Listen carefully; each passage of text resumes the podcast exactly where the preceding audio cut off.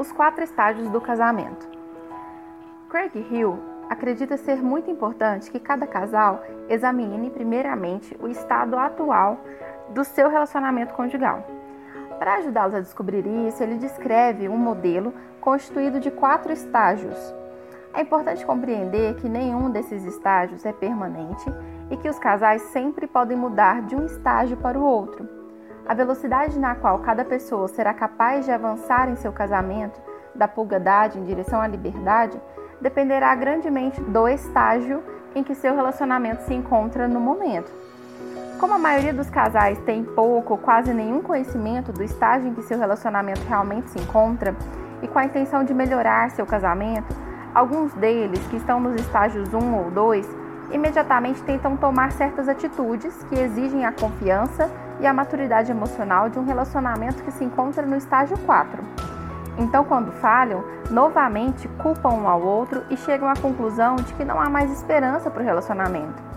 Isso, é claro, não representa de forma alguma a verdade.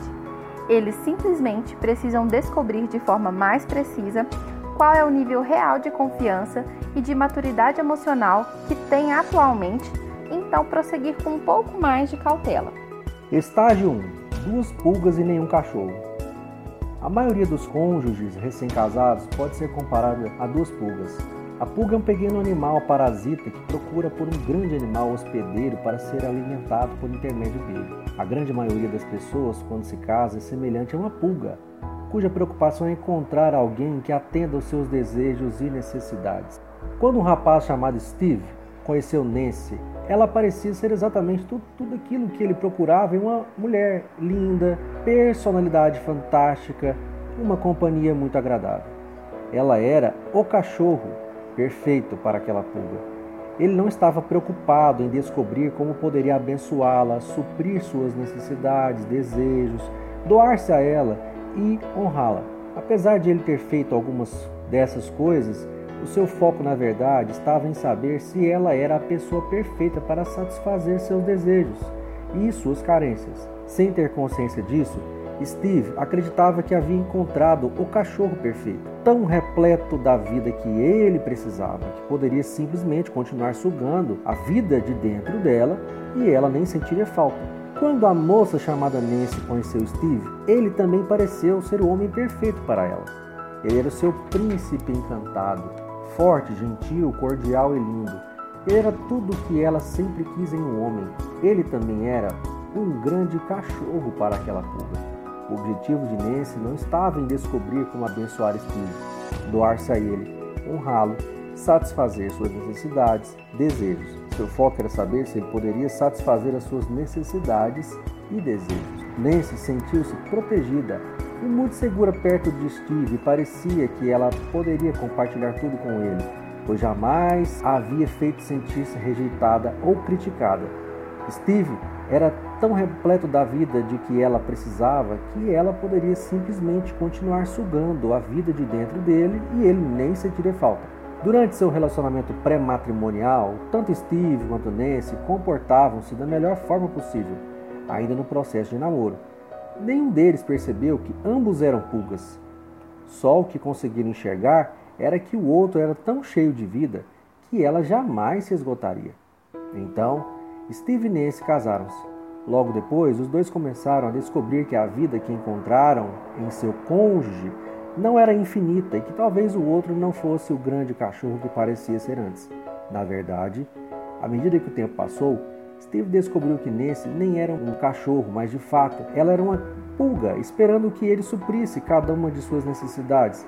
Nancy, da mesma maneira, descobriu que Steve não era um cachorro, mas que ele também era uma pulga, esperando que ela também suprisse cada uma das suas necessidades. Aqui, na realidade, temos um relacionamento composto por duas pulgas e nenhum cachorro. Cada uma das pulgas caiu na armadilha de acreditar que o outro era um cachorro cheio de vida emocional infinita. As duas pulgas estavam tão ocupadas tentando sugar a vida emocional uma da outra que nenhuma delas tem mais vida para dar. Agora, tanto Steve quanto Nancy encontram-se desencorajados, decepcionados, sem esperança e com seus sonhos frustrados em relação ao relacionamento conjugal. A vida para a pulga resume-se na forma como você a trata. O objetivo da pulga é mudar a outra pessoa. Minha vida gira em torno do que você faz ou deixa de fazer. Se você mudar, nosso casamento dará certo. Se você parar de fazer isto ou começar a fazer aquilo, tudo vai ficar bem. O problema é que você é egoísta. Você fica fazendo coisas que me magoam. A pulga nunca assume a responsabilidade por nenhuma de suas próprias escolhas, mas está continuamente focada nas escolhas do outro. As escolhas do parceiro conjugal são o que realmente determinam o bem-estar da pulga todos os dias. A pulga acredita plenamente que se ela apontar todos os problemas para o seu parceiro conjugal, então esses problemas serão reconhecidos, mudados e tudo ficará bem.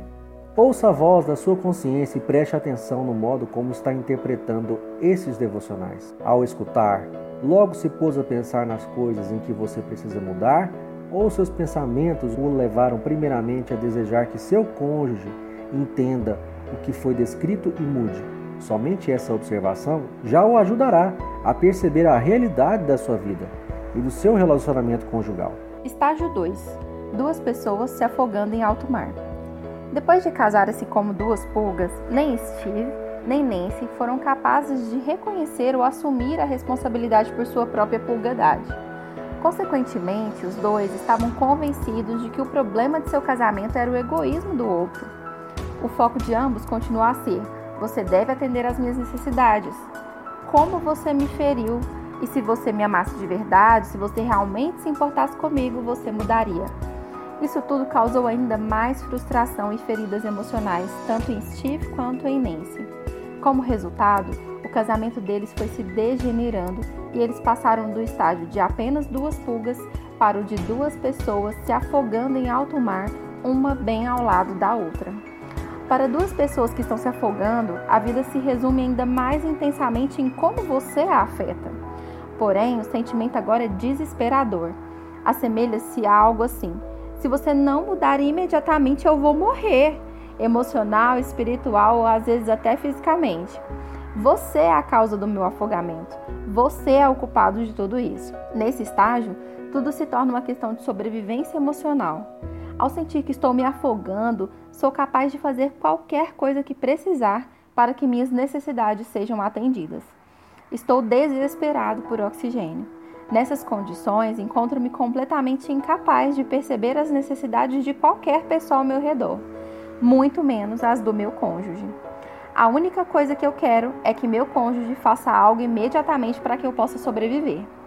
O estágio de afogamento, na verdade, está um passo atrás em maturidade emocional se comparado ao estágio da pulga. É muito perigoso estar em alto mar, perto de uma pessoa se afogando. Ela está desesperada e se você chegar perto, ela vai se apoiar sobre você e acabará empurrando para baixo da água, possivelmente afogando na tentativa de permanecer na superfície da água e poder respirar. Nesse estágio, tanto o marido quanto a esposa estão profundamente feridos e desesperados por oxigênio emocional. Neste momento, tornaram-se inimigos um do outro. Entretanto, mesmo que os casamentos tenham sido degenerados, até esse estágio ainda há esperança. Craig Hill afirma que tem visto relacionamentos restaurados, mesmo estando nesse estágio desesperador, desde que os casais estejam dispostos a procurar ajuda. No próximo devocional, nós vamos escutar sobre o estágio 3 e o estágio 4. Tire um momento agora para reflexão, para oração e para entender se você se encontra em algum desses dois estágios que nós vimos hoje. Deus abençoe.